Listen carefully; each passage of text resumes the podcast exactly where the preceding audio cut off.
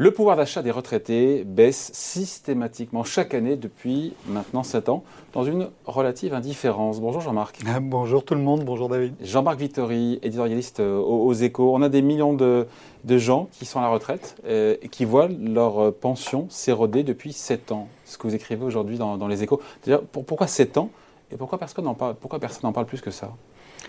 Pourquoi 7 ans? Parce que ça a commencé euh, euh, à l'époque euh, de Manuel Valls qui avait décidé ça parce que, parce que on était dans une situation économique compliquée pour la France après la crise de 2011 donc 2014. Il fallait faire des économies budget, il fallait faire voilà des économies pour pour équilibrer le budget et donc on s'est attaqué à ça.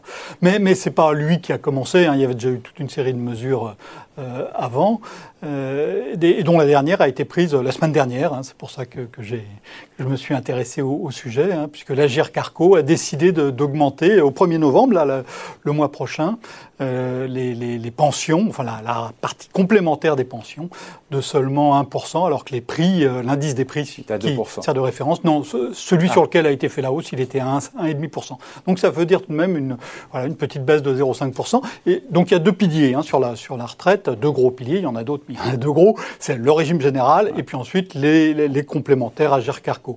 Et si on regarde depuis 7 ans, ben, euh, depuis 7 ans, pratiquement tous les ans, il y a eu l'une ou l'autre qui a été gelée ou qui a été indexée euh, euh, moins que l'inflation, avec à chaque fois des, bonnes raisons, hein, puisqu'il faut contenir les dépenses. Mais l'impact final sur 7 ans, 8 ans l'an prochain, c'est que le pouvoir d'achat diminue année après année, pour plus de 10 millions, pour ah. plus de 10 millions de, Françaises et de Français, chaque année, et, dans la plus parfaite indifférence, parce que, parce que ça passe sous le radar. Ouais. Pour 10 millions de Français, les pensions ne baissent pas. Ce sont, comment dire, elles progressent moins vite que l'inflation, et donc, donc il y a une perte de pouvoir d'achat. Oui, oui, bien sûr. Ce n'est pas le niveau des pensions. Hein. Soyons clairs, ce n'est pas le niveau des pensions qui, qui, bouge, mais elles augmentent moins vite que, que, l'inflation. Donc le, les pensions réelles, hein, on parle du salaire réel, euh, les pensions réelles, dans la réalité, dans la vraie vie, dans celle de tous les jours, ben, ces pensions-là, oui, elles baissent, elles ont moins de pouvoir d'achat. Et si donc elles ne sont pas indexées sur les prix à la consommation Pour partie, elles le sont un petit peu, non? Elles le sont pour partie, c'est pour ça que je parlais de sous-indexation. Tant, euh, parfois, on a du, du, gel du point d'indice, soit du régime général, soit de Carco. Euh, parfois, on a de la sous-indexation. Et, euh, jamais pareil dans les deux régimes, sauf exceptionnellement l'an dernier, où là, on a gelé pour les deux côtés. Donc pour vous, c'est une forme de, de, spoliation permanente des retraités Tout ça, encore une fois, sous le radar, sans, sans que ça mette les gens dans la rue? Oui, alors bon, les retraités ne sont pas les gens les plus, les plus vivaces, c'est-à-dire si euh, on avait euh, euh, ce genre de dispositif sur les salaires des jeunes fonctionnaires, par exemple, ou, ou, des jeunes du privé, je pense qu'on aurait des réactions évidemment beaucoup plus vives. Hein. Là, on a une population qui est par nature plus, plus, plus, plus placide, plus calme. Alors, il y a, y a des manifestations hein, régulièrement qui sont organisées. Il y en avait une, enfin, il y avait une journée de manifestation début octobre.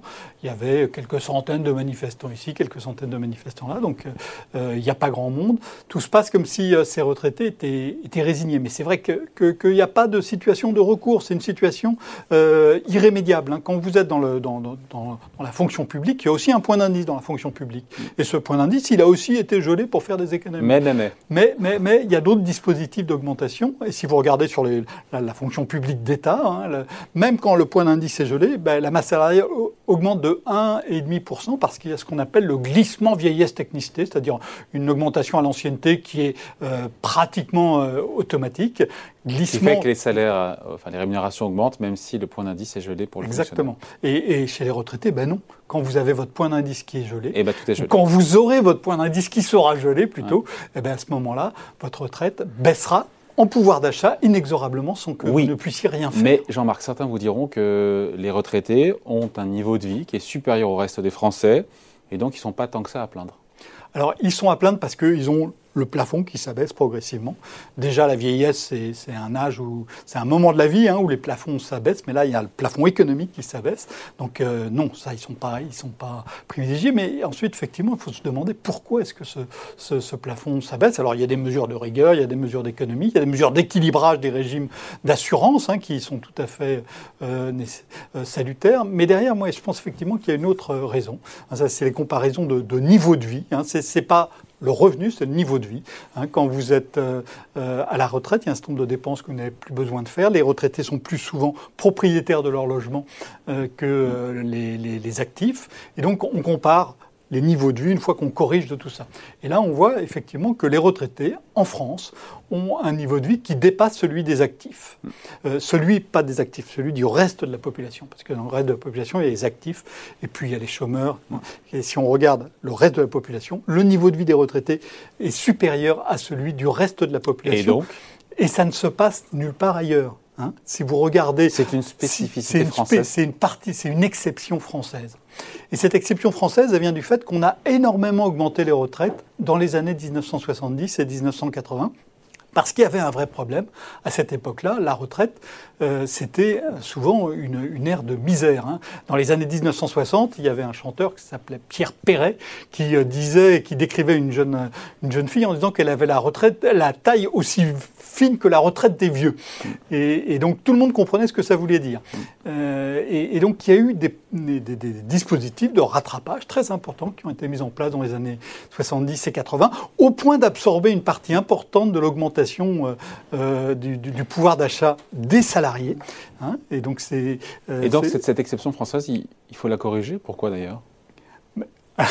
Alors ensuite, bah, c'est un, un, débat qui devrait être un débat public. qui ne l'est pas d'ailleurs. Hein. Et voilà, mais c'est un, un, vrai débat. Un débat. Bah, quand on pose la question en français, globalement, ils disent non, pas touche aux pensions. Ah, quand on demande aux Français, euh, pas touche aux pensions. Quand on demande aux Français, voilà, il faut rééquilibrer les, il faut équilibrer les comptes des régimes de retraite. Hein, c'est même quelque chose de, de, plutôt raisonnable si on veut que les retraités de demain aient aussi euh, euh, leur pension. Et donc il y a trois moyens de le faire. Hein. Le premier, c'est reculer l'âge de la retraite. Le deuxième, c'est augmenter les cotisations. Et le troisième, c'est baisser les pensions. Et quand on demande aux Français, qu'est-ce que vous voulez dans ces trois trucs, il y en a pratiquement aucun qui dit baisser les pensions. Hein. c'est, c'est Même si les pensions ne baissent pas, elles baissent en relatif par rapport au coût de la vie. Oui, mais on, peut jouer avec les mots longtemps, mais ce qui est important, c'est le pouvoir d'achat. C'est encore une fois le niveau réel. Donc les Français n'en veulent pas, mais pour autant, c'est ce que font nos politiques depuis maintenant euh, plus de 7 ans. Voilà. Et mon hypothèse. Même le président pardon, de la République avait promis en 2017 qu'il ne toucherait pas au niveau des pensions. Promesse tenue ou non tenue Parce qu'il a, bah non, dès 2018, il a gelé, dès 2018 euh, le gouvernement annonçait le gel du, du point d'indice du régime général pour deux ans. Donc, euh, euh, non, les, mais moi, enfin, je, suis assez convaincu que euh, les dirigeants politiques, mais aussi les dirigeants sociaux, parce que la GERCARCO, elle est gérée à parité par le patronat et les syndicats, tous ces, décideurs sur les questions du, du, niveau des pensions de retraite. Son raccord son raccord, partage, mais sans jamais pouvoir le dire, partage le diagnostic que les retraites en France sont sans doute un peu trop élevé et que donc le meilleur moyen de rééquilibrer les choses sans, euh, sans mettre toute la population euh, euh, dans la rue et, sans avoir de, dégâts politiques trop importants, ben, c'est de faire ça dans le silence le plus complet. Et c'est ce qui se fait donc depuis maintenant sept ans. Sans que personne ne bronche. Sans que personne ne bronche, sauf quelques manifestants de, de temps à autre. Il peut y avoir à un moment des réactions qui se font dans le secret des urnes. Euh, voilà, et dans le secret des isoloirs plutôt. Oui, oui, oui. euh, oui. Mais voilà, donc il peut y avoir aussi une réaction politique qui peut venir euh, un jour ou l'autre, ou une réaction, une réaction de lassitude qui ferait qu'un certain nombre de, de retraités pourraient moins avoir envie de voter. Or, vous savez que les retraités exercent une influence très importante sur la vie politique française parce que leur taux de participation, jusqu'à présent, était plus élevé que, que, que celui chez les jeunes, notamment. Voilà donc, billet d'humeur à lire aujourd'hui. Vous l'avez titré comment aujourd'hui Je l'ai titré La formidable hypocrisie des retraites à la française. Voilà, je pense qu'on a compris le, le sujet. Merci beaucoup. Édito à lire aujourd'hui dans Les Échos, signé Jean-Marc Vittori. Merci Jean-Marc. Merci, au revoir.